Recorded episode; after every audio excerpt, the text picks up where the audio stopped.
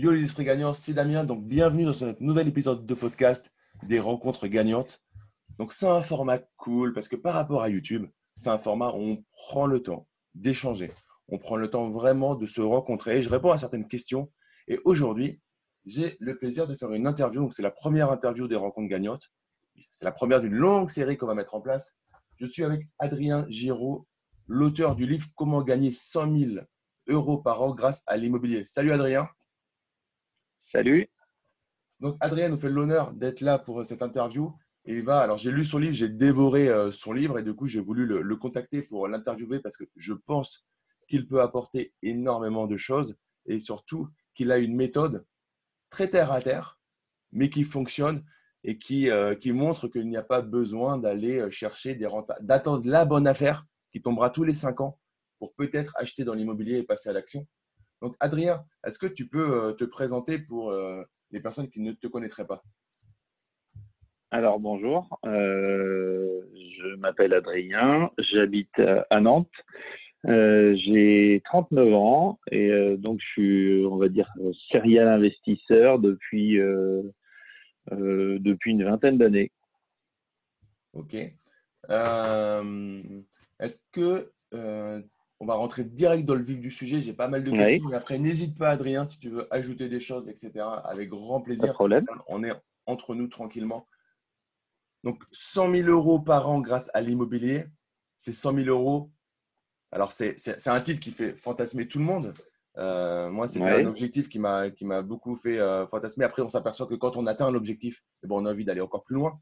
Mais c'est 100 000 euros net, 100 000 euros de revenus locatifs, c'est quoi ces 100 000 euros par an grâce Alors, 100 000, euh, c'est dû à deux, deux choses. Euh, en fait, quand j'ai écrit le livre, il y avait, euh, euh j'avais pas forcément trouvé le titre. J'ai écrit le livre et mon éditeur l'a lu.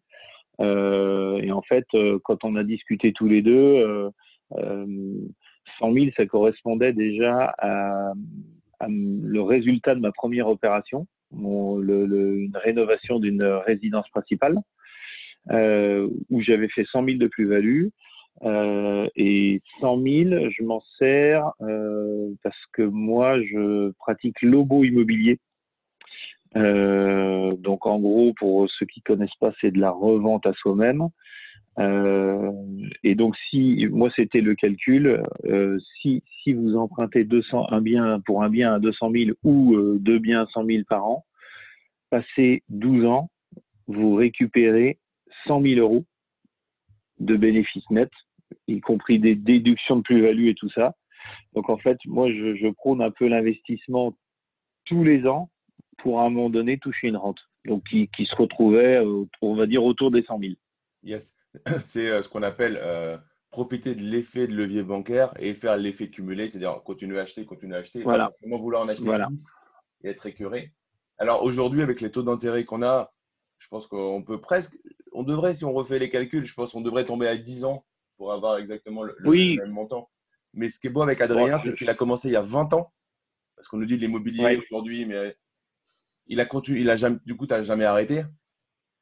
En fait, j'ai toujours, euh, j'ai toujours investi suivant les opportunités, alors plus ou moins sur certaines années, mais euh, en fait, j'ai jamais arrêté. Mais pour moi, une raison qui est euh, plutôt importante, c'est quand le, vrai investisseur, il est passionné.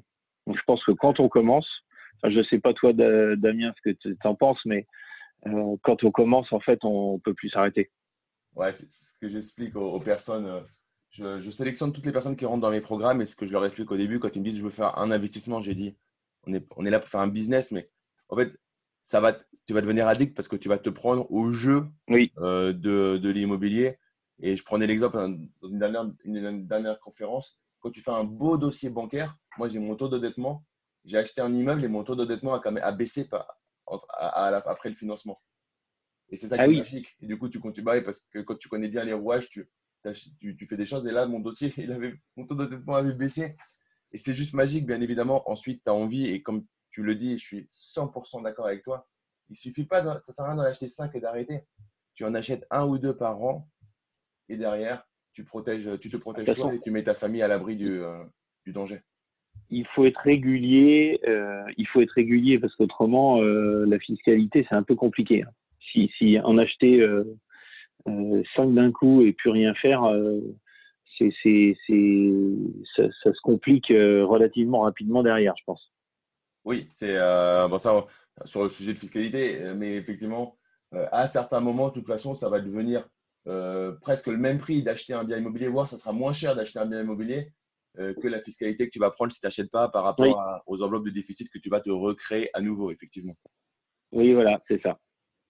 Euh, ok, donc ta méthode, c'est d'acheter au minimum, en tout cas, un bien par an pendant 12 ans. Et après, du coup, quand tu revends le premier, je suppose, tu commences, tu dégages 100 000 euros par an, tout simplement. Oui. Voilà. Alors, c'est ça. Euh, enfin, le titre est venu comme ça. Euh, moi, euh, aujourd'hui, ma méthode, on va dire plus globale, moi, je cherche des biens avec travaux. En fait, moi, je fais du déficit foncier. Donc, beaucoup font du meublé. Moi, j'en fais. Fais un petit peu, mais c'est pas mon, c'est pas forcément mon, domaine de prédilection. Euh, moi, je privilégie le déficit foncier euh, parce qu'en plus, euh, tu peux déduire les 10 700 euros de, ta tranche d'imposition. Par, contre, en faisant du déficit foncier, il faut vraiment maîtriser les travaux. On surveille ça comme le lait sur le feu parce qu'il faut, faut pas louper une année, quoi. Est-ce que tu peux nous dire ce que tu fais dans la vie?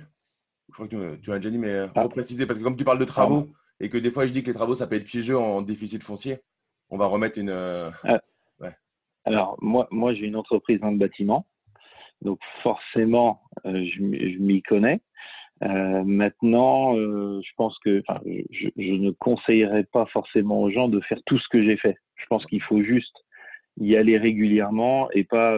bon, nous, c'est un peu un non-stop. à un moment donné, ça, voilà, c'est vraiment la, la, passion qui a pris le dessus. Mais euh, forcément pour les travaux, je m'y connais plus, même si c'est pas forcément ma boîte qui fait les travaux pour, euh, pour mes investissements. Moi, ce que je prône là-dessus, Adrien, je ne sais pas si tu es euh, en phase avec moi, c'est que des travaux, c'est bien. De toute façon, on est en France, il faut jouer. On a une belle fiscalité, mais soit on se fait massacrer, soit on joue avec. Et les travaux, c'est l'un des leviers pour jouer avec la fiscalité. Après, d'alterner. Quand on n'est pas vraiment dans le bâtiment, si on investit loin de chez soi, c'est bien d'alterner un ou deux euh, projets avec travaux, avec un projet où il y a des loyers qui vont rentrer tout de suite pour rassurer la banque. Oui. Oui. Alterner un peu les projets, mais c'est clair qu'il va falloir à un moment dans son parcours d'investisseur se faire quelques chantiers avec travaux.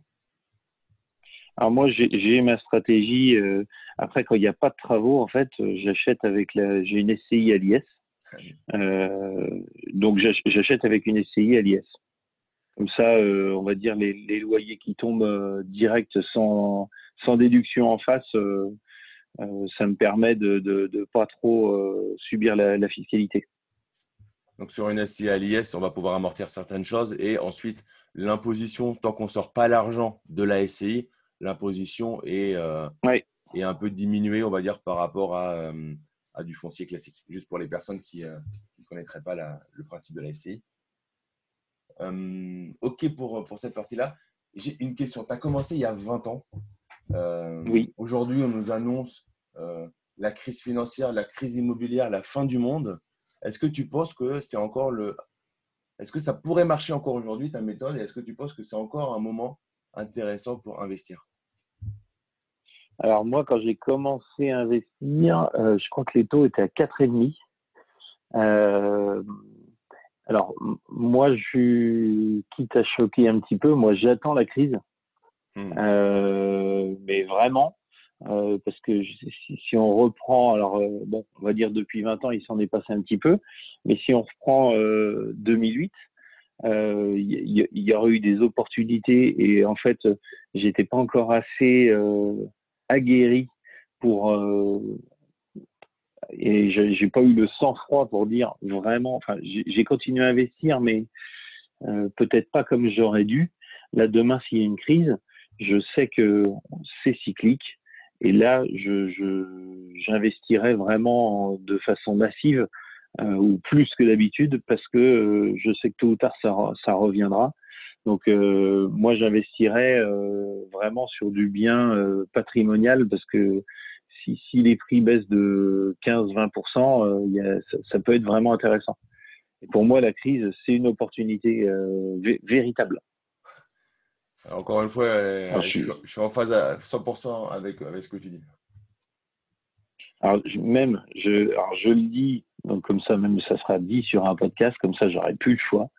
Euh, si jamais ça chute euh, comme, au, comme aux États-Unis, où moi j'aurais été prêt à aller, euh, demain je suis prêt à aller aux États-Unis, acheter des maisons aux enchères pour faire de bonnes affaires. Parce que quand on voit en Floride mm. le prix qui avait chuté complètement et qui est revenu à la normale 7-8 ans après, vous faites x10. Hein. Donc là, c'est on n'est plus sur les mêmes proportions. Mais vraiment, moi, pour moi, la, la... j'attends qu'il y ait une crise euh, parce que les gens fiables arriveront toujours à emprunter. Euh, ça sera peut-être sûrement plus dur qu'en ce moment, mais on arrivera à emprunter et on fera vraiment de bonnes affaires. Parce qu'en ce moment, euh, c'est un petit peu compliqué. On peut, moi qui j'habite à Nantes, euh, négocier des prix à Nantes, euh, c'est c'est très très compliqué. Il y a vraiment beaucoup de monde, tout part vite. Voilà, c'est devenu un peu compliqué et vivement un peu toute proportion gardée, mais vivement la crise. Je, suis 100% d'accord. En fait, pour moi, c'est pour ça que, ce que, ce que j'enseigne à mes coachés, c'est toujours, quand tu vas faire une signature, anticiper euh, de pouvoir toujours faire un financement derrière. Parce qu'en cas de crise, euh, ça va juste être magnifique parce que, bon, c'est pas très moral peut-être, mais c'est la vie. Il y a toujours, quand il y a des gens qui perdent beaucoup d'argent, il y a des gens qui en gagnent beaucoup. Et il va falloir ramasser, euh, ramasser d'une certaine manière les, les, les, cadavres. On va ramasser les bonnes affaires et pour ça, il faut avoir une bonne passante bancaire. Et effectivement, là où je te rejoins, c'est que euh, ça va se durcir au niveau bancaire également. Donc, il faut juste avoir s'assurer d'avoir un bon dossier bancaire, garder un petit peu de son épargne de côté parce que ce sera peut-être le moment où il faudra mettre un peu d'épargne euh, dedans. Mais euh, l'immobilier, c'est cyclique, ça remontera à un niveau correct. Non, mais là, euh, aujourd'hui, euh, moi, si je prends vraiment le marché que je connais mieux, qui est, Nantes, euh, ça, ça, là, c'est devenu tout part à tout prix. les gens, enfin, je pense qu'il y en a qui vont y laisser des plumes parce que je me suis fait souffler un truc il y a 15 jours. Il y avait vraiment des travaux. c'est un immeuble qui a été acheté par quelqu'un qui est novice. mais enfin, si ça baisse demain, euh, je vois pas comment le, gars il va faire parce que c'est un projet compliqué. Moi j'ai dit ça, ne, on ne peut pas acheter au prix. Euh, C'était un bien qui était à vendre autour des 450 000, je crois. Moi j'ai dit ça, faudrait au moins acheter 350, euh, mais pas, pas plus. il y a quelqu'un qui est arrivé derrière qui a pris au prix. Mais euh, il va se rendre compte qu'il va y avoir plus de travaux prévus, euh, que c'est plus compliqué que ça, et en rentabilité, euh, ça, va être plus que juste. Donc, euh, je suis toujours un petit peu surpris, les gens là, dans la folie ou la, folie des prix comme ça, où ils perdent un peu, le, ils perdent un peu pied, ils achètent parce que de toute façon, l'immobilier, ça va carburer, ils ont un emprunt et ils foncent quoi. Je suis, ouais, tout à fait. Euh, c'est un peu, la, c'est un peu la, folie et euh, du coup, ça fait rentrer de l'émotionnel dans euh, ta stratégie immobilière et, c'est, on le sait que c'est jamais bon de faire rentrer de l'émotionnel. Ah oui, non, mais moi, je, de toute façon, quand je visite un bien, bon, j'ai, fait quelques investissements, on va dire coup de cœur, mais dans, dans, le principe, je fais pas un investissement coup de cœur si s'il n'y a pas le minimum de rentabilité derrière. Hein, mais euh, euh, moi, je donne des exemples dans le livre euh, où vraiment je, me suis fait souffler des affaires et en fait les, gens se sont plantés. Alors il y, en a peut-être qui y arrivent aussi. Hein, je dis pas que je suis le meilleur, loin de là, mais quand, on fait trop rentrer l'émotionnel, c'est trop compliqué. Tout à fait. Je vous mettrai le lien, bien évidemment, du livre dans la description du, de l'épisode. Euh, ouais, et ça, ça me fait dire, il y a quelque chose aussi qui est important et je le vois avec, euh, avec, pas, mal, avec pas mal de monde. Ça fait trois mois que tu négocies un bien et à la fin, tu l'as pas, c'est pas grave. Ça fait partie du jeu, ça fait partie euh, de l'aventure. Et c'est ah oui. trois mois que tu négocies qu'il faut absolument l'acheter si ça remonte. tant pis, on lâche l'affaire, même si on a perdu du temps, du coup, et même si ça fait mal à l'orgueil. Euh, si c'est mathématiquement pas rentable, il faut pas y aller. Ah, bah, moi, c'est ce que je dis. Euh, mes, copains, ils sont, toujours en train de, rire de moi là-dessus. Je dis, moi, des affaires, il y en a tous les jours. Hein. Si on fait pas ça, euh, on en fera une autre. Et en fait, ça s'avère vrai parce que souvent, voilà, les gens perdent souvent pied. Donc, tous les gens qui me connaissent, quand ils sont sur une affaire, ils m'appellent. Attends, j'ai ça et ça. Je dis, mais attends, ça, ça va pas ou t'inquiète pas. Demain, il y en aura peut-être une autre. Euh, te focalise pas sur celle-ci parce que là c'est pas forcément bon. Le, les proprios ils t'ont eu un peu à, l'affectif. Euh, voilà, faut à un moment donné dire bon, est-ce que l'emplacement est bon? Combien je vais louer? Quel va être le crédit? Et on y va, mais euh, il, faut absolument que tous les astres soient alignés, autrement on, passe à autre chose. Hein. Tout à fait, ouais. C'est des maths. Hein. À un moment, l'immobilier, c'est, enfin pour moi, je, dis souvent, c'est 80% de mindset, d'état d'esprit.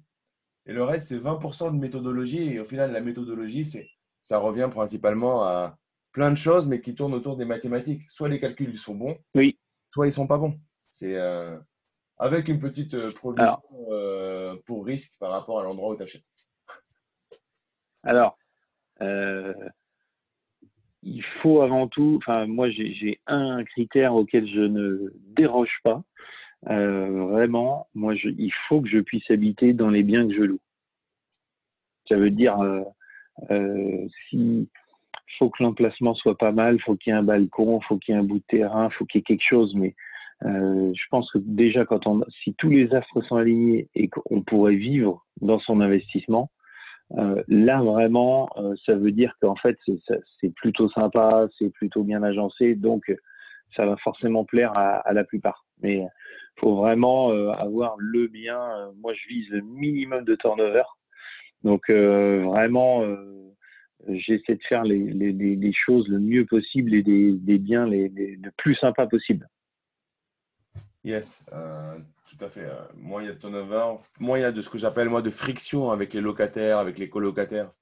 Et, et, mieux on se portera parce que soit tu fais gérer, donc ça te coûtera moins de frais, soit tu gères toi-même et ça te coûtera moins de temps. Donc, oui, voilà. Euh, toi, tu as une méthode très sage, je trouve, et c'est la méthode que je prône, des petits pas, qui permet aujourd'hui de, pouvoir euh, écrire un livre avec 100 000 euros par an grâce à l'immobilier. Que penses-tu des, euh, des youtubeurs qui promettent des rentabilités de 25% et plus en claquant des doigts pratiquement? Alors, je pense que, alors, bon, il y, y en a peut-être que 10%, euh, on va dire, qui, qui, qui vous délivrent leur vérité. Euh, pour moi, aujourd'hui, euh, c'est pareil, je me suis pas penché dessus parce que j'ai, je suis pas sûr. Euh, euh enfin, je, manque de temps. mais avec la location courte durée, je pense qu'il y a certaines personnes qui sortent des sacrées rentabilités. Après, c'est un peu à l'inverse de ce que moi je fais, c'est-à-dire que avec quelques appartements et en location courte durée, euh, certains, euh, certaines personnes qui font des vidéos YouTube après arrivent à sortir de bonnes rentabilités. Maintenant, dans les faits, euh, j'aimerais bien qu'ils m'expliquent tous et qu'ils me fassent tous voir leur patrimoine et voir leur loyer euh, qui sortent en face euh, parce que c'est sûrement loin d'être vrai pour la plupart. Mais la location courte durée, je pense, promet et pour beaucoup de biens sort de belles rentabilités. Alors, ouais, je suis content que tu dises ça. Pour moi, la location courte durée, hein, ce que, ce que, ce que, ce que j'indique, c'est que ce n'est pas de l'investissement immobilier pour moi. Ce n'est pas une stratégie d'investissement immobilier, c'est une prestation hôtelière. Donc, en fait, la stratégie d'investissement immobilier à la base, c'est de meubler. Est-ce que leur bien il est rentable en meublé? Et souvent, si euh, tu retiens la règle, si tu as un problème de réglementation, le bien, souvent, il n'est pas rentable. Ça, c'est un. Et deux, c'est un mixte, en fait, pour moi, mais je ne sais pas si tu es d'accord. C'est plus de la stratégie immobilière pure. La preuve, c'est des biens qui sont classés en meublé de tourisme. On est bien dans de la prestation Donc, on mixe deux choses et bien souvent, on se crée un deuxième travail. Euh, après, la location courte durée, je suis d'accord avec toi, c'est pour moi le seul. C'est la meilleure rentabilité, mais tu te crées souvent un deuxième job et surtout, moi, ce que j'aime pas, c'est que tu es dépendant d'une réglementation. On, travaille notre indépendance pour se mettre dépendant d'une réglementation qui peut changer avec le lobby des hôteliers. Oui, demain, demain s'il y a un changement, on va dire tout s'écroule, mais c'est là où c'est un petit peu compliqué. moi, le but à chaque fois, c'est de dire je fais, je rénove bien, je veux plus y retourner. dans, le principe, j'ai des logements. Euh, euh, L'autre jour, j'étais en voiture, euh, je passe devant une maison, j'avais oublié que j'avais. Ça fait cinq ans qu'il y a des locataires dedans. J'ai pas eu de nouvelles, tout roule tout seul. Euh, euh, et ça, c'est vraiment intéressant. On fait, une fois que le locataire est en place, on n'entend plus parler. Euh, et là, vraiment, on capitalise sans s'en rendre compte en vivant le quotidien. Quoi. Donc ça, c'est plutôt sympa. C'est ça, c'est voilà, toujours mesurer le temps, le temps qu'on va y passer, le coût d'opportunité si on passait ce temps à faire autre chose. Et c'est là où la location courte. voilà. Je suis pas toujours. Alors moi, c'est euh, c'est pas forcément la, la, stratégie que je prends comme étant la plus efficace pour se créer sa liberté, son indépendance. Euh, et surtout, pour moi, voilà, c'est une stratégie hôtel, hôtelière et perso. Euh, est-ce que tu as envie de, savoir si, ta femme de ménage est malade et qu'elle ne peut pas passer faire le ménage? Non, alors après, certains aussi, euh, il y en a quand même qui, délivrent, on va dire, la vérité, ou disent c'est un job. Enfin, il faut, faut, être toujours dans le coin ou savoir bricoler un peu parce que euh, si la serrure ouvre pas et que les gens arrivent à minuit, il faut être là mm. pour aller l'ouvrir. Enfin, euh, donc j'en vois quand même où souvent sur Insta qui vont mettre dans leur story tiens bon je suis en route euh, je vais dépanner la machine à laver ou autre. Bon, euh, mais mais si on a un peu de temps dispo, ce que moi je n'ai pas, euh, c'est des rentabilités tout autres. Donc voilà. Après, chacun, finalement, souvent le, le, les, gars gagnent mieux leur vie en vendant une formation qu'en vendant, qu'en, en louant des logements. Oui, c'est bon, ça c'est une, une grande partie, mais bon, on va pas rentrer dans, ce, dans ce débat-là parce que les gens sont, sont, sont, pas dupes par rapport aux, différentes personnes. Mais ouais, en tout cas, voilà, pour avoir des plus grosses retards, c'est effectivement la location courte durée. Et du coup, c'est une prestation hôtelière. Euh, je suis assez d'accord avec toi. Sinon, voilà, 25% sur un immeuble, ça me paraît compliqué, on est d'accord. Ah oui, oui, bah, ou alors euh, vraiment, enfin, ce qu'il y a, c'est que souvent, alors euh, moi j'ai fait des, des j'en parle dans le livre, j'ai fait une opération de ce type euh, où j'avais acheté une ancienne gendarmerie euh, que j'ai transformée en logement. Enfin, il y avait des logements de fonction euh, et il y avait tous les bureaux de la gendarmerie que j'ai transformés en logement. Sauf que c'était dans une ville vraiment une petite ville rurale et je me suis planté. mais enfin, dans, le livre, je, délivre aussi mes erreurs. je me suis planté parce qu'en fait, euh, j'ai dérogé à ma règle, est-ce que j'y vivrais? Parce que vraiment, je, je, n'aurais pas habité là-bas. Et euh, ben, ça s'est ressenti dans les locations. Alors, même si j'avais trois apparts de j'avais sept apparts, même si j'avais trois apparts de vide, c'était quand même rentable. Mais euh, c'était le turnover tout le temps, euh, les gens se plaisaient pas. Enfin, mmh. mais si, ce type de bien-là, si tout est plein, c'était peut-être du 25%. Maintenant, euh, voilà, c'est à Nantes aujourd'hui, du 25%, c'est impossible sur un truc bien placé. Donc souvent, on voit les gens, voilà, c'est dans des petites villes, euh, mais attention, euh, justement, s'il y a une, une crise et que vous avez à revendre, là, vous allez prendre une, une drôle de déconvenue, je pense. On est, yes, la liquidité du bien, alors, c'est pas grave d'avoir une partie de son ah bah patrimoine liquide, mais il faut toujours garder une partie de son patrimoine liquide parce que on est, on est warrior, on, est, on, fait les beaux et tout. On ne sait jamais, un, un, un, accident de vie peut arriver. On a besoin de retrouver un peu de liquidité.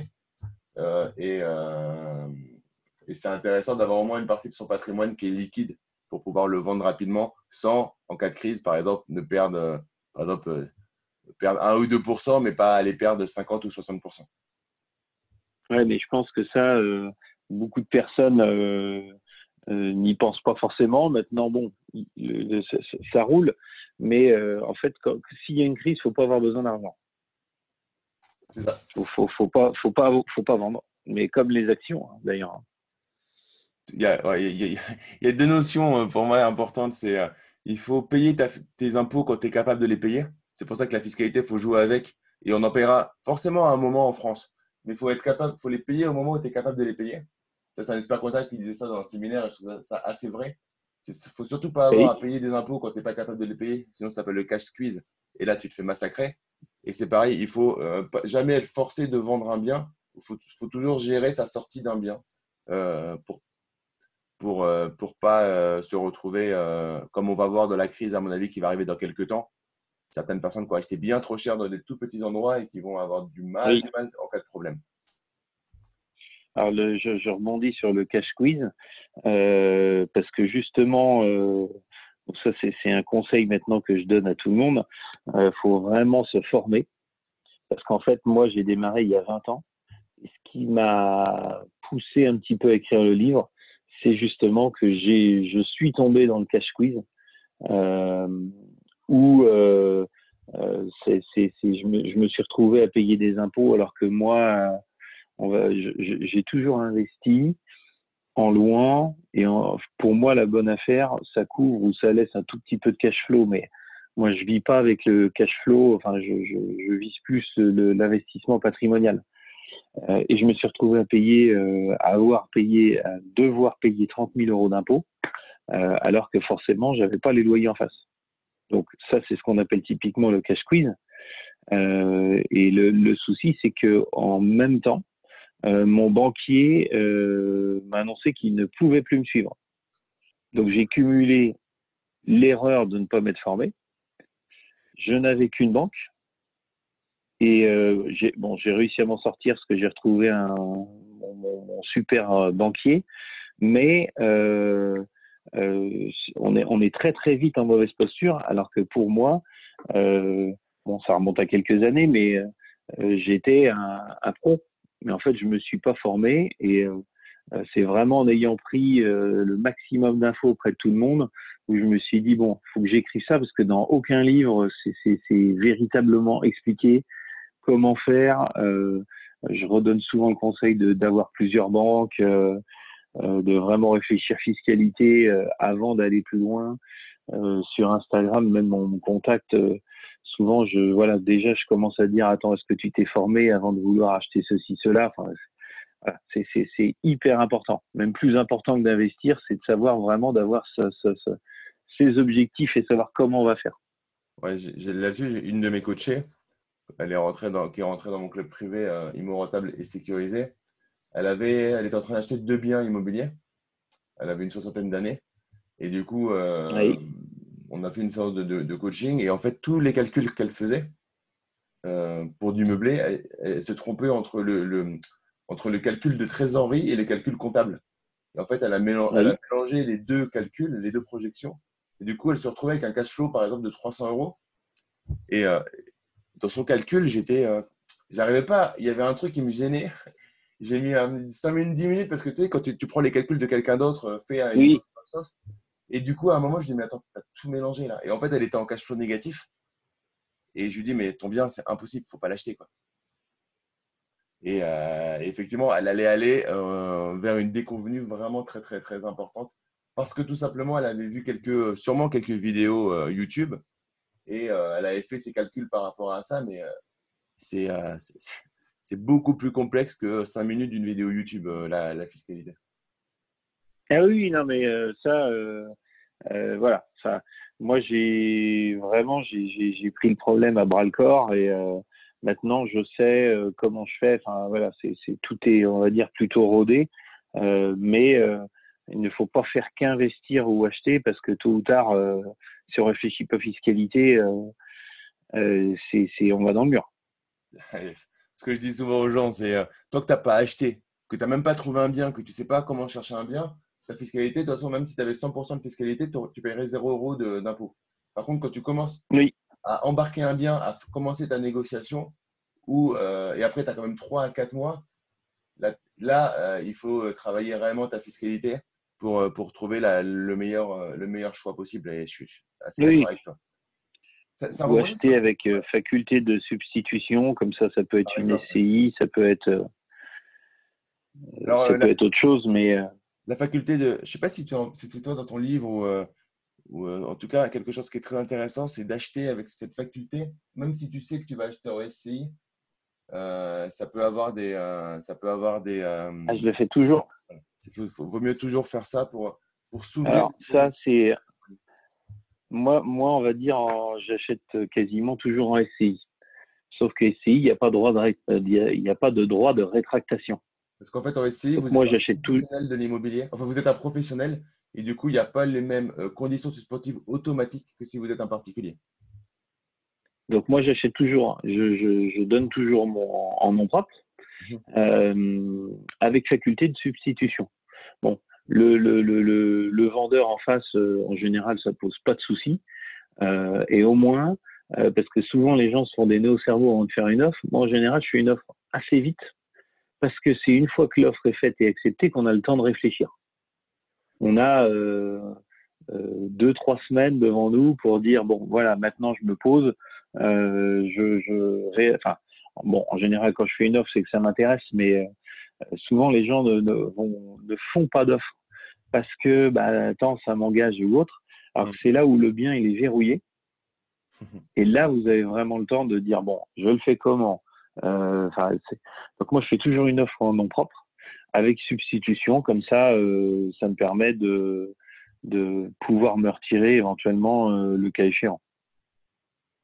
c'est exactement, exactement ça.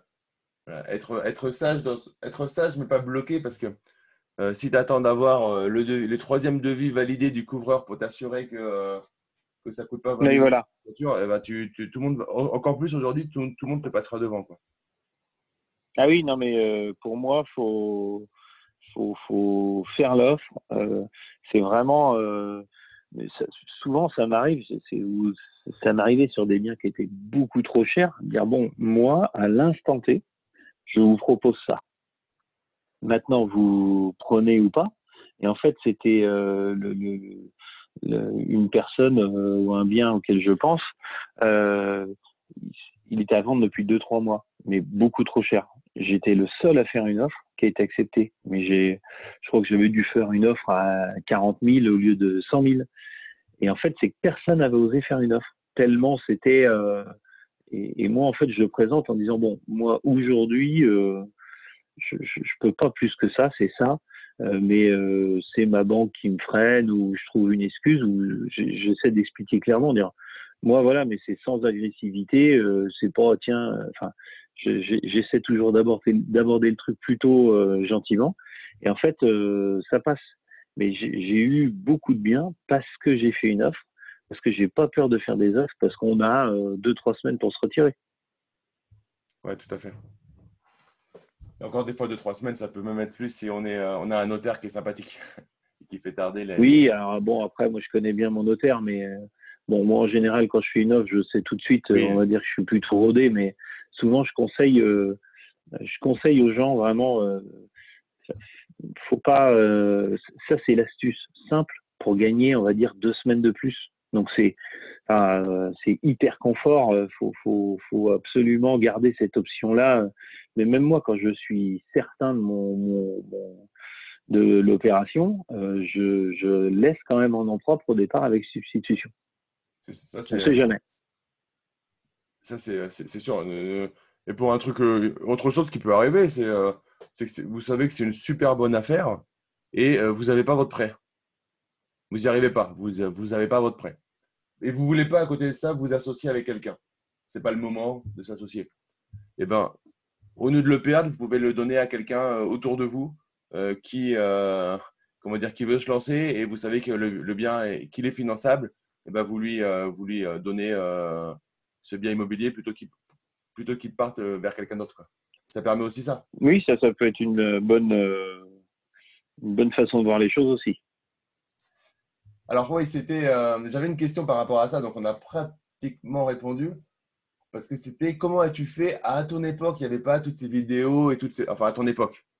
On entend quand tu as commencé, c'est-à-dire il y a 20 ans. oui. Il n'y avait pas toutes ces vidéos, toutes ces formations. Donc, en fait, tu as appris en te trompant, c'est ça que tu as envie de nous dire? Euh, Alors, euh, bon, moi j'ai eu de la chance.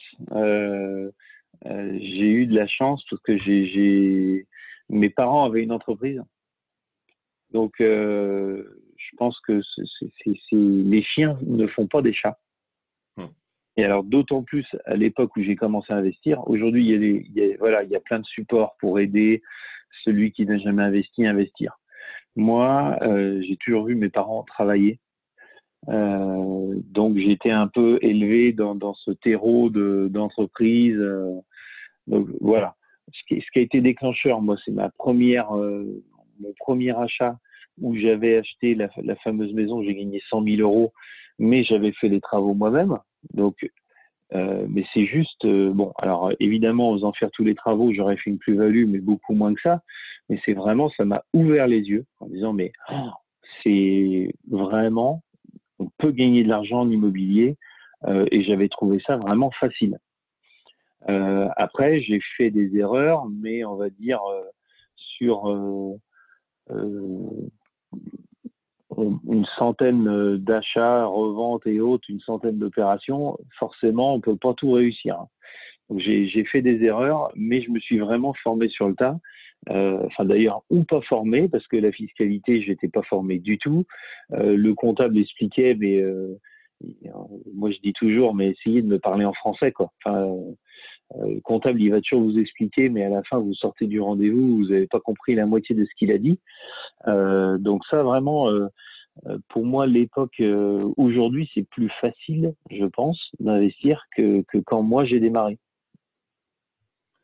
Yes. Je, je, pense également, ça va amener à la question suivante. Euh, au niveau du financement, moi je suis un ex-banquier, je fais 14 ans en banque, donc j'aime bien cette partie. Oui. Que penses-tu des taux d'intérêt actuels? C'est plutôt un avantage ou c'est plutôt un inconvénient? Alors, euh, c'est malgré tout. Alors, moi, je, je, je c'est pareil, euh, au risque de choquer euh, peut-être quelques personnes. moi, le taux, je m'en fous. C'est-à-dire, moi, je vois une affaire. les taux pourraient être à 15%. vraiment, moi, je prends le bien, les travaux, c'est-à-dire combien il va me coûter, combien je peux louer. Et en fait, moi, je fais l'offre euh, plus par rapport au loyer que par rapport au prix de revient. Ça veut dire que si moi, le, loyer peut couvrir à 100 000 euros, je vais faire une offre à 100 000, même si le bien il est à 200. Donc le taux, moi le but c'est vraiment le but final, c'est que le, banquier prête. Même s'il prend, euh, même si euh, il augmentait ses taux, moi à la limite, j'y vois pas forcément d'inconvénient. Moi je, je calcule comme un investisseur, c'est-à-dire il faut, il me faut ma rentabilité minimum, point barre. Après, aujourd'hui, les, taux sont super bas, donc ça aide, mais ça fait monter, je pense que ça fait monter les prix de l'immobilier en face. Demain, si les taux remontaient, les prix baisseraient un peu. Donc, euh, sur une opération globale, euh, je suis pas sûr que ça changerait fondamentalement les choses. Par contre, le fait que les taux soient bas, je pense que les banques prêtent moins, mais ça, c'est plus toi qui vas me le dire. Alors, euh, je pense, alors elles prêtent pas forcément moins, par contre, elles atteignent beaucoup plus vite leurs objectifs. Et du coup, euh, là, j'ai pu voir, euh, au moment où on tourne le podcast, on est en fin d'année, on est euh, le 24 décembre. Joyeuse fête à tout le monde. J'espère que vous avez passé des bonnes fêtes, puisque vous, vous les aurez passées au moment où vous écouterez ce podcast. Et en fait, sur ce dernier trimestre, ça a été très compliqué. Et le, le podcast vous êtes offert pour Noël. Il est offert, oui.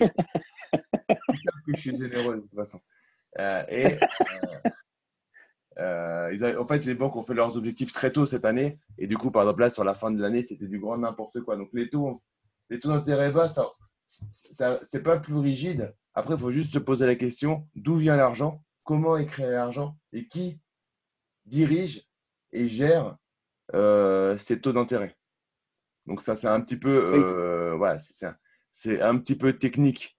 Mais j'en parle beaucoup à l'intérieur de mon club privé il faut euh, savoir ce que vaut l'argent qu'on emprunte, qui la gère et pourquoi elle est si basse aujourd'hui et quels sont les risques. Euh, et quels sont les risques et qui va décider du moment où ça va augmenter. Donc, on n'est pas sur l'immobilier pur, mais c'est ça qui est le plus important. C'est qu'aujourd'hui, euh, savoir qu'il y a une dévalorisation, une, une déflation, l'argent vaut de moins en moins, et potentiellement, c'est ça qui peut entraîner une crise même pas immobilière, mais financière. Comme on l'a dit tout à l'heure, comme tu l'as justement dit, Adrien, c'est pas grave pour nous, investisseurs immobiliers, parce qu'on ramassera de toute façon à ce moment-là. Euh, mais il faut comprendre comment ça marche et pas juste voir des taux d'intérêt bas. Alors moi, moi, pour rebondir un peu là-dessus, euh, je négocie, euh, je négocie même pas le taux quand mon banquier me fait l'offre. je négocie même plus le taux. C'est après bon, je pense que j'ai des choses intéressantes, mais euh, euh, c'est, il y, a, un petit phénomène, tu vois, comme les, gens qui sortent des biens à 25% de rentabilité. Moi, je vois tellement de gens autour de moi qui me sortent des taux, mais je dis, mais attends, mais c'est pas possible. J'aimerais bien voir. Euh, là, je sais plus. Euh, on m'a parlé de 0,40 la semaine dernière. Bon, moi, je demande à voir. Moi, j'ai jamais emprunté à 0,40. Moi, je suis pas le. Je, je, fais des crédits, mais moi, je, suis sûr que le, banquier se dit bon lui, il y va. Euh, euh, je vais peut-être pas lui faire l'offre euh, non plus hyper compétitive. Il faut que je marge un peu parce que il, en fait pas mal. Mais il y, a toujours des gens qui arrivent à emprunter à des taux, mais je me dis, mais c'est juste pas possible. je pense qu'on me raconte des conneries la plupart des fois, mais bon, c'est pas grave. Alors, ouais, 0,40, ça me paraît un peu bas. Après, ce qu'il peut y avoir, Adrien, c'est qu'en dessous d'un certain âge, et avec la, couplé à l'achat pour ta résidence principale, tu prends des bonus. Euh, et donc, tu vas pouvoir baisser de 0,15 par exemple, parce que tu as moins de 35 ans. Et tu vas baisser de 0,1 ou 0,15 parce que c'est ta résidence principale. Ce n'est pas la même grille forcément que l'investissement locatif.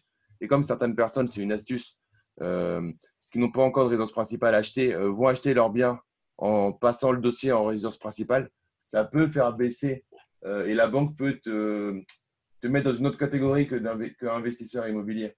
Et donc, ça peut faire des taux un peu plus bas. Par contre, 0,4, ça me paraît vraiment bas pour le coup. Oui, non, mais, euh, ça me paraît vraiment bas. Ouais, mais euh, bon, moi, moi, je pense que la plupart de fois, c'est des conneries. Enfin, oui, mais, à la limite, c'est pas grave. Hein. Euh, par contre, ce que je rajoute toujours, c'est la, la... Je, je, négocie toujours, mais ça, j'en parle dans le livre.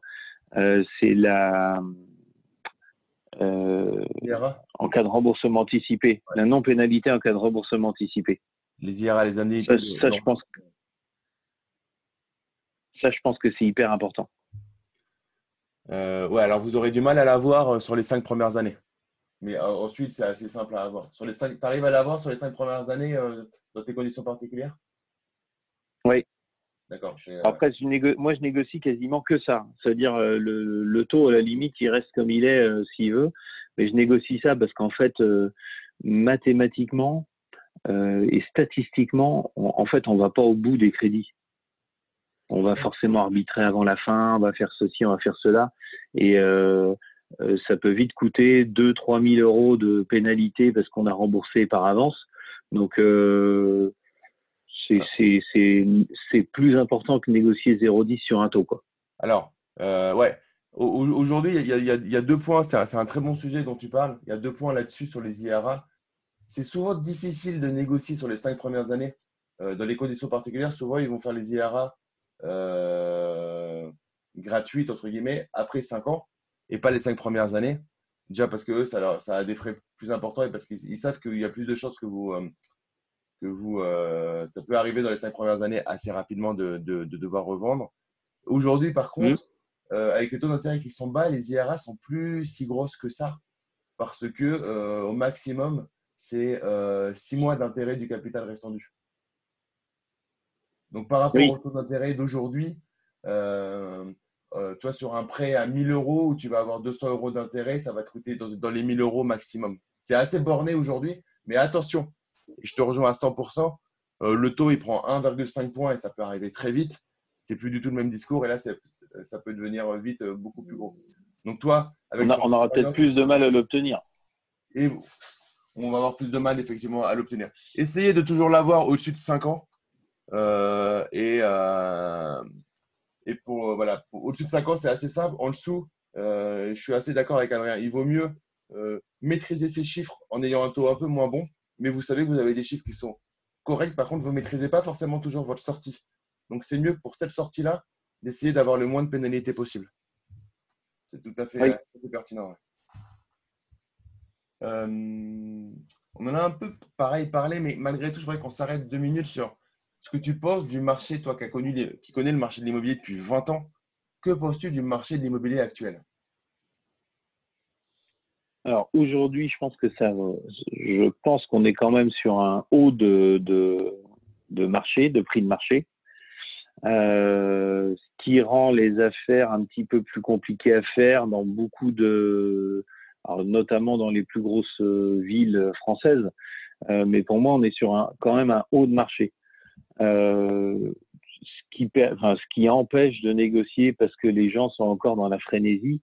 Euh, mais là, moi, je, j'arrive toujours à trouver des choses, mais euh, euh, ça, devient quand même plutôt difficile. bon, je vois Nantes, c'est une des villes qui a le plus explosé, mais là, j'ai été obligé pour trouver un truc plutôt correct d'acheter une maison, de découper un terrain, de le revendre. Enfin, voilà, ça, ça, commence à ne plus être ouvert aux, à aux, primo investisseurs qui sait pas trop comment faire, euh, il voit une affaire comme ça passer, euh, c'est un petit peu compliqué. Donc moi je pense qu'on est sur un haut de marché euh, et ça devrait au minimum stabiliser. et si les taux, alors ça je sais pas si les taux vont remonter ou pas, mais pour moi si les taux remontent, les, les prix vont baisser un peu parce que là vraiment ça, devient, enfin, je sais pas si j'arrive pas à me projeter sur le long terme est-ce que euh, je sais que pour moi, les, statistiquement, les, grandes villes vont s'agrandir encore plus. Euh, mais là, les prix sont tellement hauts partout que euh, je suis pas sûr que ça puisse durer vu la capacité aussi de, se loger des gens. Enfin, ça, ça, devient compliqué aussi pour pas mal de personnes de se loger. Donc, je pense qu'on est sur un haut de marché. je suis assez d'accord avec toi. Après, c'est cyclique, c'est-à-dire que si ça baisse, ça va remonter. Euh, si vous avez acheté très très cher aujourd'hui, mais c'était rentable, clairement, vous, risquez de perdre de l'argent à la revente. Maintenant, si pendant 15 ans de loyer, vous gagnez un énorme cash flow, bah, ce n'est pas si grave que ça. Mais euh, c'est possible que sur certains biens, ça perde de l'argent, que ça ne remonte pas autant. Euh, je pense au petit village où tu achètes l'immeuble à 80 000 euros, c'est possible que l'immeuble euh, tombe à 40 000 euros, voire 30 000 euros en cas de vraie grosse crise.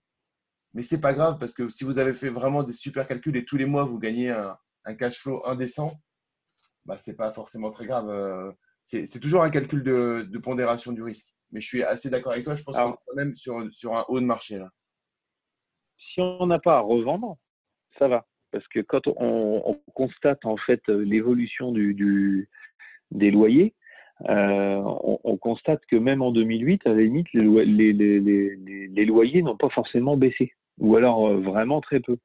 Ça veut dire que même si on achète en haut de cycle, si l'affaire est rentable tout de suite maintenant, euh, si on n'a pas à revendre le bien, s'il y a une crise, il est urgent de ne pas bouger et de continuer à louer, parce que le, le loyer va être stable. Ça veut dire que si l'affaire était bonne, elle va le rester.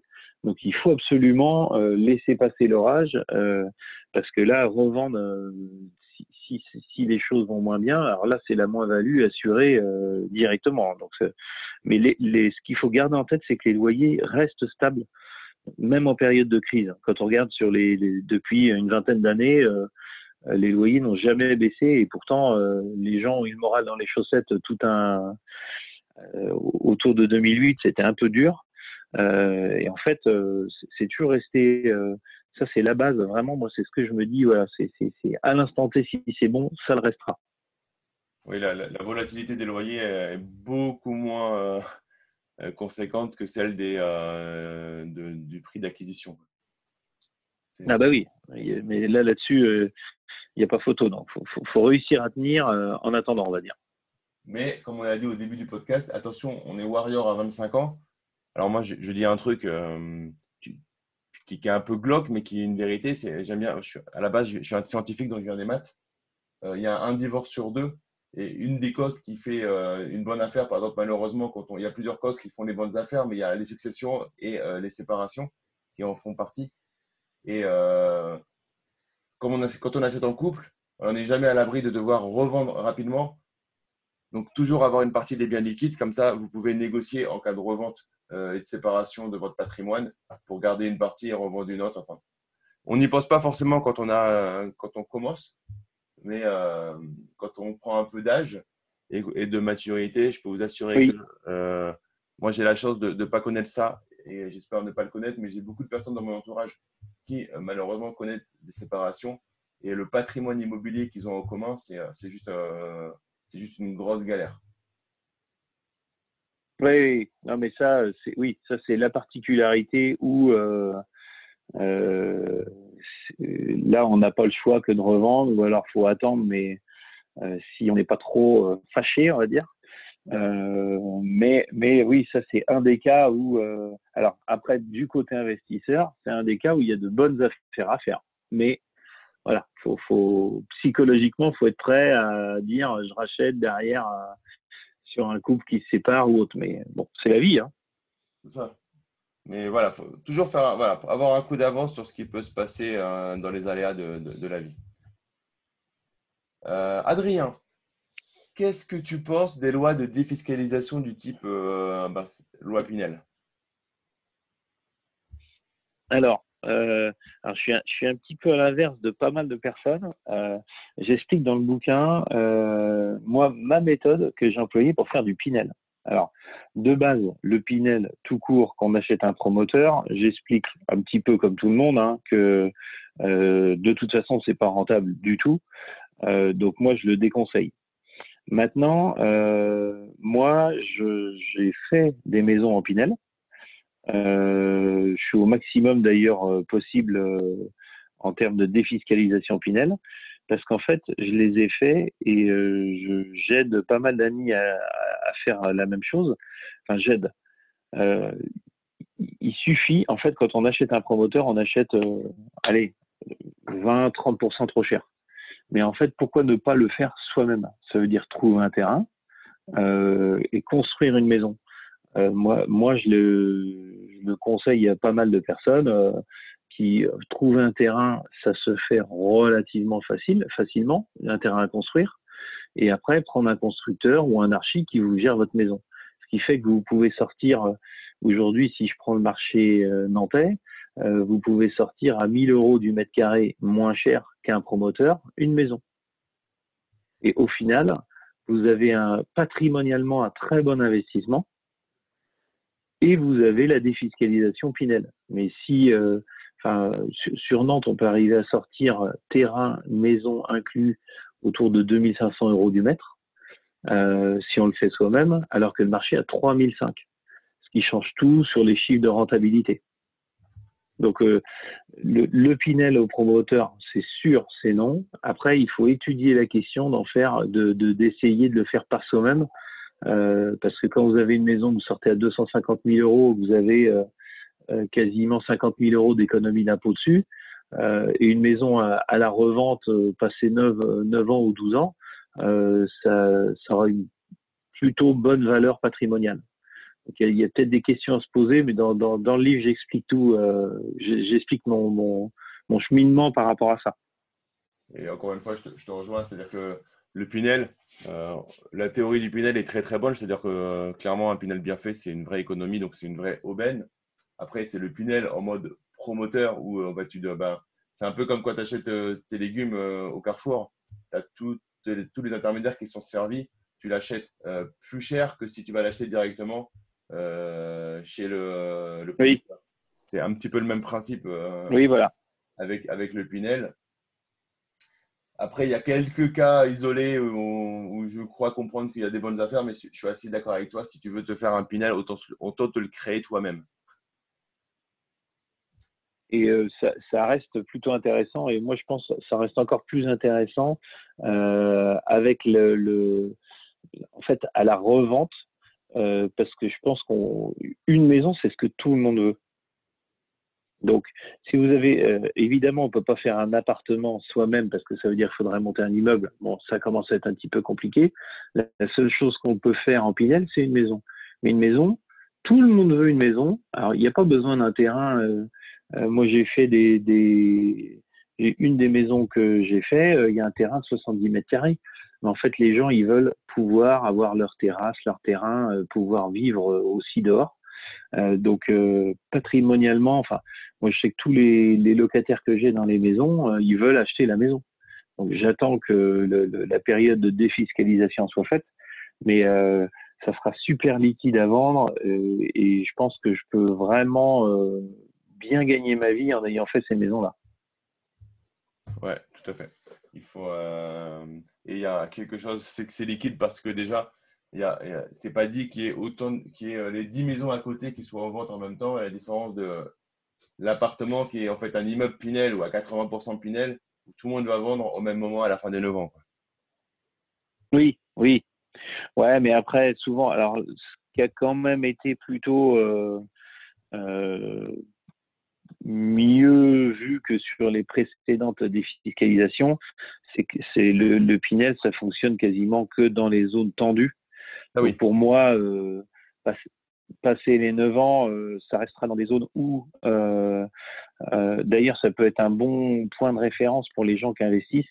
Si c'est dans une zone Pinel, ça veut dire que sur le, moyen long terme, ça sera des, bons emplacements. Alors, ça, je dis pas forcément de, faire du Pinel, mais si vous investissez vous dans des logements dans des zones Pinel, c'est plutôt bon signe malgré tout.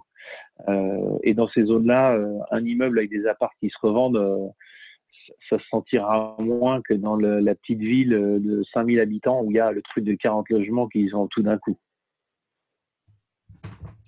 Yes, tout à fait. Donc là-dessus, en tout cas à retenir. Et le mieux, c'est euh, de se le faire soi-même euh, dans tous les cas. Mais effectivement, ils ont changé un peu la, répartition des pinels et maintenant, ça devient compliqué. Normalement, on ne peut plus vous en proposer dans un endroit vraiment désertique. Normalement. Bah, il y en a. Euh, enfin, moi, à ma connaissance, je sais que toutes les villes autour de chez moi qui sont éligibles, bon, c'est des bons. Enfin, c'est en zone tendue, quoi. Oui, tout à fait. Euh, normalement, normalement, ça doit être comme ça à, aujourd'hui. Euh, j'ai une autre question. Euh, j'en parlais lors de ma dernière conférence. je discutais avec ma boulangère c'est marrant des fois avec des discussions avec des gens qui n'ont rien à voir avec l'immobilier, avec notre, notre mindset. Je lui expliquais ce que je faisais. parce que j'allais en fait chercher, pour la petite histoire, des viennoiseries pour le mastermind que je faisais avec mes élèves. là, il y a beaucoup de monde. Je dis, ouais, c'est des investisseurs qui viennent. Oui. Elle m'a sorti la phrase mais je vous crois hein, de ce que vous me dites. Mais ah, si c'était facile, tout le monde le ferait. Tu penses quoi de, de, cette phrase que tu as dû sûrement euh, entendre quand tu partages ton expérience Alors, en fait, euh, oui, bon, ça, on l'entend euh, de façon plutôt régulière. Et en fait, ce qui est le, le plus difficile, c'est de se lancer. Parce que alors, après, souvent, trop de formation tue la formation. Euh, parce que quand on en a trop lu, euh, on finit par être un petit peu perdu. Mais euh, la, la, principale difficulté de, de, des investisseurs, c'est de se lancer. Moi, moi, par expérience, le nombre de personnes qui sont venues me voir, tiens, j'ai ça, ça, ça, bon, ok, je dis bon, là, il n'y a plus qu'à. Hein. Enfin, tu vas pas. les chiffres sont là et on se trouve 5000 excuses. Ah bah ouais, mais attends, le banquier était pas trop chaud. Enfin, en fait, alors que c'est pas vrai du tout, mais c'est vraiment pour moi la difficulté. C'est les gens, c'est peut-être tellement facile.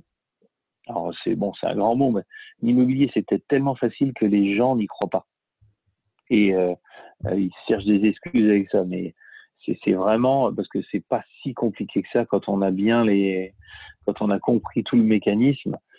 C'est pas compliqué en fait je, vais peut-être en faire bondir plus d'un en disant ça, mais et les, les gens, typiquement ta boulangère, euh, je pense qu'elle se dit ça. Donc elle, elle, le fera jamais parce qu'elle a personne autour d'elle qui le fait. C'est ça. Alors, pour mettre une petite nuance, c'est pas compliqué. Et à côté de ça, c'est peut-être le domaine dans lequel on peut perdre le plus d'argent le plus rapidement et en plus de l'argent que vous n'avez pas vraiment. Parce que l'effet de levier bancaire, c'est magnifique. Ah, ça y est, t'es défaitiste. Comment?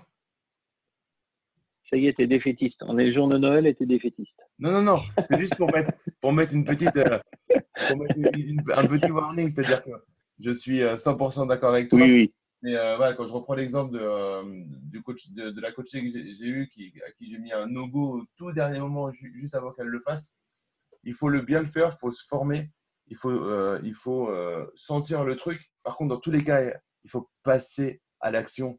C'est seul, la seule chose qui fera une transformation dans, dans la vie, c'est de passer à l'action. Et, et, ça, c'est vrai que quand même, euh, vraiment, moi, c'est ce qui me, c'est ce qui me choque le plus.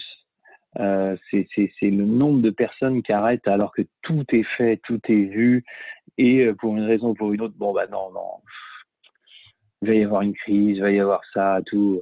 Alors que bon, souvent les gens qui me connaissent, moi je les, pousse un peu, euh, euh mais vraiment le, mais c'est incroyable le nombre de personnes qui qui euh, freinent. bon, tant mieux pour les investisseurs, hein, mais qui freinent alors qu'il n'y a, rien qui les qui, qui devrait les freiner.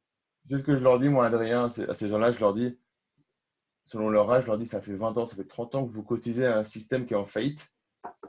Alors, tous les risques, vous les avez déjà pris. Hein. Ça ne peut pas être pire que, ce que, ce que vous faites actuellement. Pour, piquer un petit peu ces personnes-là. Pour leur faire prendre conscience que, que ce n'est pas au pire du cas, de toute façon, si l'immobilier, euh, s'il n'y a plus rien en immobilier, mais il n'y aura plus rien dans le reste aussi. Quoi, parce que c'est un besoin euh, primaire et euh, j'en parlais il y a quelques jours avec la différence entre l'assurance vie et l'immobilier. C'est que l'assurance vie, tu peux, tu peux avoir un tsunami dessus. Ton immobilier, pour qu'il s'effondre, au sens concret, il faut qu'il y ait un vrai tsunami physique, enfin météorologique, pour que ton immeuble il, tombe. Quoi. Sinon, tu auras toujours ta pierre avec des loyers qui vont rentrer. Ça sera peut-être plus difficile, mais tu auras toujours ta pierre et des loyers qui vont rentrer par rapport à tous les autres produits qu'on peut avoir, dont le système de retraite ou, euh, on y met quand même une somme importante tous les mois, alors qu'on sait qu'à la fin, euh, ça sera euh, le loto. Ça sera compliqué. Ça sera compliqué. Mais, mais pour moi, euh, souvent, c'est pour ça qu'à un moment donné, il faut y aller. Alors, on va dire, il faut se former, mais c'est souvent les gens qui passent trop de temps à réfléchir qui n'investissent pas. Moi, euh, ça m'arrive euh, ou un conseil que je vais donner quand je vois que le, la personne elle est, euh, elle est en train d'hésiter, je dis hey, tu prends ton cerveau, tu l'enlèves, tu signes et tu le remets parce que là autrement tu le feras jamais. Vas-y. Et c'est souvent les gens qui réfléchissent ouais mais j'ai vu là et là, mais je dis oui mais à un moment donné faut, faut, faut le faire quoi. C'est vraiment c'est ce qui me choque le plus, c'est les gens qui ne passent pas l'action. Oui, c'est les, les, les, professionnels de la les théoriciens qui connaissent tout mais qui mais qui mais qui font pas. Ouais, voilà. Mais ça, y en a. Alors, j'ai deux dernières questions pour finir euh, cet épisode de podcast euh, qui, euh, je pense, est vraiment très enrichissant comme ton livre. C'est si tu devais donner un conseil à ton toi de tes débuts. Alors, si je devais donner un conseil, alors euh, vraiment, c'est de, de, vraiment s'établir une stratégie. Moi, j'ai acheté euh, sans me poser de questions, sans penser aux impôts, sans penser à ceci, cela. J'ai vraiment foncé. Donc, ce qui était très bien parce que, on va dire, c'est toujours rattrapable. Mais j'aurais encore plus carburé si j'avais réfléchi à ma stratégie et si je m'étais formé euh, euh, sur la, fiscalité, tout ça. Bon, après, demain, ça peut être, enfin, c'est vraiment le conseil, ou si j'ai un conseil à donner aux, auditeurs, c'est vraiment de se former. Moi, c'était la fiscalité où j'étais moins, mais demain, ça peut être euh, quelqu'un qui, qui, qui s'y connaît plus en fiscalité, mais moins en travaux, donc faut se former en travaux. Enfin, faut vraiment euh, se former et s'entourer des bonnes personnes. Yes. Euh, tout à fait en phase. Donc moi, j'ai une, méthode qui s'appelle la méthode de vie. Et en fait, c'est d'abord la définition des objectifs, ensuite la stratégie, ensuite l'implémentation et ensuite on encaisse. Moi, moi vraiment, maintenant, quand j'ai un, un bien, enfin j'ai plusieurs structures, donc quand j'ai un bien qui passe, je sais que, tiens, hop, tout de suite, je sais où je vais le mettre parce que les, enfin, je, sais direct euh, en fiscalité ce que ça va, ah, dans le principe, c'est pas à l'euro près, mais je sais que tel type de bien, je vais sûrement pas l'acheter en nom propre ou autre. et, euh, ça, ça, nous permet d'être carrément plus efficace. On sait où on va. Euh, pour moi, il n'y a vraiment pas photo. Yes. Donc, il faut se former. Et pour finir euh, cette interview, est-ce que tu pourrais nous citer trois livres qui ont changé ta vie? Alors, pas forcément dans le domaine de l'immobilier, mais trois livres qui, euh, qui t'ont vraiment marqué. Alors, il y, en a un qui me vient toujours en premier quand on me demande, euh, qui est un livre super facile à lire. À, lire. C'est Tout le monde mérite d'être riche de Olivier Sevant. bon, pour une personne qui qui, qui est un minimum formée on va dire, euh, on n'apprend pas grand-chose. Euh, c'est un peu Robert Kiyosaki, hein, c'est le même. Euh, on n'apprend pas grand-chose. Disons quand on est un peu formé sur l'argent et tout ça. Mais par contre, moi quand je l'ai lu, ça m'a poussé. Tous les amis à qui je l'ai prêté, ils ont investi directement derrière. Ça veut dire que c'est tellement expliqué simplement. Tout à l'heure, je parlais du comptable, mais on comprend pas tout, toujours tous les, toutes les subtilités. Là, c'est tellement expliqué simplement qu'on se dit, bon, bah, là, vraiment, il faut que j'y aille. Donc, voilà, quelqu'un qui est un petit peu hésitant ou qui a besoin encore d'un petit coup de boost, euh, vraiment, je conseille ce livre. Donc, c'est Tout le monde mérite d'être riche d'Olivier Seban. Euh, après, euh, moi, à titre plus perso, c'est la biographie d'Elon Musk. D'accord où vraiment euh, tous les jours, on va, nous, on se croit, voilà, pour comme tu disais tout à l'heure, des, des, warriors. En fait, on est des rigolos. Ça permet de nous remettre un petit peu à notre place. Euh, là, lui, c'est juste un type qui a réussi à révolutionner euh, les voitures, euh, le paiement en ligne euh, et les fusées. Bon, à part ça, le mec, tout va bien, quoi. Donc vraiment, ça permet de relativiser et de dire, il y a quand même euh, enfin, on a tous un degré d'entrepreneuriat différent, mais il y a des gens qui sont nés pour ça. Euh, nous, on reprend les bases de ce qui existe. Lui, il a tout réinventé. Donc vraiment, moi, j'avais vraiment adoré, euh, j'avais vraiment adoré ce livre. Et là, je, alors là, je suis en train d'en lire un, mais qui m'a vraiment, c'est pareil. Bon, je l'ai pas fini, mais je vais le citer quand même. C'est tout le monde n'a pas eu la chance de rater ses études. Ah. et il est vraiment bien. Et c'est multi-domaine, c'est entrepreneuriat, c'est immobilier. Et le livre, il est vraiment intéressant, je trouve. C'est mon livre, euh, j'en parle beaucoup euh, sur ma chaîne YouTube et sur le podcast. C'est mon livre référence. Olivier Roland, ça a été pendant longtemps un mentor pour moi. Euh, d'ailleurs, pour ceux qui le souhaitent, vous pouvez voir un épisode où j'interviewe Olivier Roland, un peu plus bas sûrement dans, dans, la chaîne ou sur YouTube. Ouais, 100% d'accord avec toi. C'est du raisonnement simple. C'est euh, on comprend, euh, il, voit, il donne un autre point de vue qui amène à réfléchir. Enfin, moi, je trouve que c'est vraiment, euh, il est vraiment, vraiment bien écrit ce livre. Enfin, je trouve que c'est juste génial. Tu es en train de lire la deuxième édition? Non, mais la, deuxième, la deuxième, elle vient juste de sortir, là, je crois. Ouais, elle est sortie. frère, je sais qu'il m'a dit que c'était pas la peine quand on avait lu la première de lire la deuxième. Je lui demandé. Euh, mais oui, euh, elle est sortie il y a peut-être un mois. Non, c'est la première. Ouais, c'est vraiment euh, un livre référence. Alors, j'ai lu le premier. Bon, après, il y en a plein d'autres. Hein. Le deuxième en audio. Elon Musk, je suis en train de l'écouter en, en, audio guide, en audio livre. Effectivement, c'est un... bah, énorme.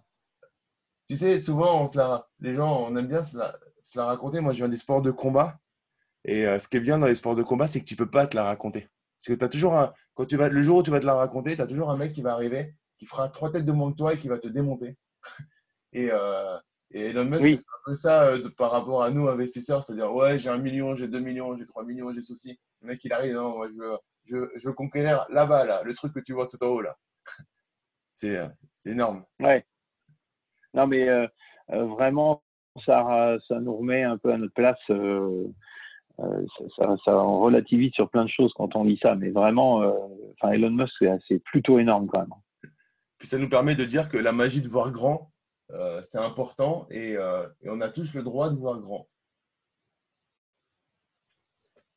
bon, après, il faut juste faire gaffe à ne pas voir aussi grand que Elon Musk. Mais bon, bah, mais oui, oui, non, mais il faut entreprendre. Bah ça, après, dans son kiff, ce qu'il faut, c'est savoir pourquoi on le fait. Tu vois Moi, je parle souvent de l'immobilier comme un véhicule. Alors, on se prend en jeu, mais si tu fais de l'immobilier que pour l'argent, euh, pour moi, tu vas, tu vas faire un investissement et tu vas t'arrêter à ah salaire que tu vas avoir. Il ne faut pas faire l'immobilier que pour l'argent. Il faut savoir pourquoi on fait. Ah oui, non, mais ça, c'est sûr. Donc, euh, bah, souvent, on commence par l'argent Et en fait, on finit, c'est ce qu'on, on finit addict. Hein. C'est ça, addict. Et puis voilà, c'est, c'est, tu le fais pour pour avoir de l'argent, pour passer plus de temps avec ta famille, pour partir en vacances comme tu veux, pour, euh, pour d'autres choses que juste l'argent. Parce que ce que je dis souvent, je pense que tu es d'accord avec moi, c'est que quand on est con sans argent, on est encore plus con avec argent. Et quand on fait du bien sans argent, on fait tout bien avec de l'argent. On ne devient pas con. Oui, non, mais euh, on est, on est d'accord. Bah, merci à toi, Adrien. On a fait une, belle, euh, un beau moment ensemble. Est-ce que tu as quelque chose à ajouter pour conclure cette interview? Juste, euh, je, radote, mais il faut passer à l'action. voilà ce que je peux rajouter. Et, il vous faut lire mon livre et passer à l'action. Voilà. Donc, euh, bah, merci à toi. Pour conclure euh, cet épisode, merci Adrien pour, pour, ta participation. Je vous mets le lien dans la description de la vidéo, le lien du livre d'Adrien, donc comment gagner 100 000 euros par an grâce à l'immobilier. Et je vous mets aussi le lien d'une formation offerte euh, sur l'investissement locatif de A à Z. Vous mettez juste votre prénom et votre email et je vous envoie une série de vidéos pour bien commencer dans l'investissement immobilier. Et si vous voulez aller plus loin avec moi, je vous mets un lien pour une session stratégie de 45 minutes au téléphone pour étudier votre situation et voir si je suis réellement capable de vous accompagner et voir également si vous êtes éligible à mes programmes, puisque pour entrer dans mes programmes, c'est forcément sur sélection car je veux 100% euh, de, de réussite à l'intérieur de mes programmes. Merci Adrien. Écoute, je te souhaite, euh, puisqu'on on va réveillonner d'ici quelques heures, je te souhaite de bonnes fêtes et euh, bah, tout le meilleur pour euh, toi aussi. tes projets. Merci. Et je te dis à très vite peut-être pour un séminaire ou, ou autre chose. Salut Adrien.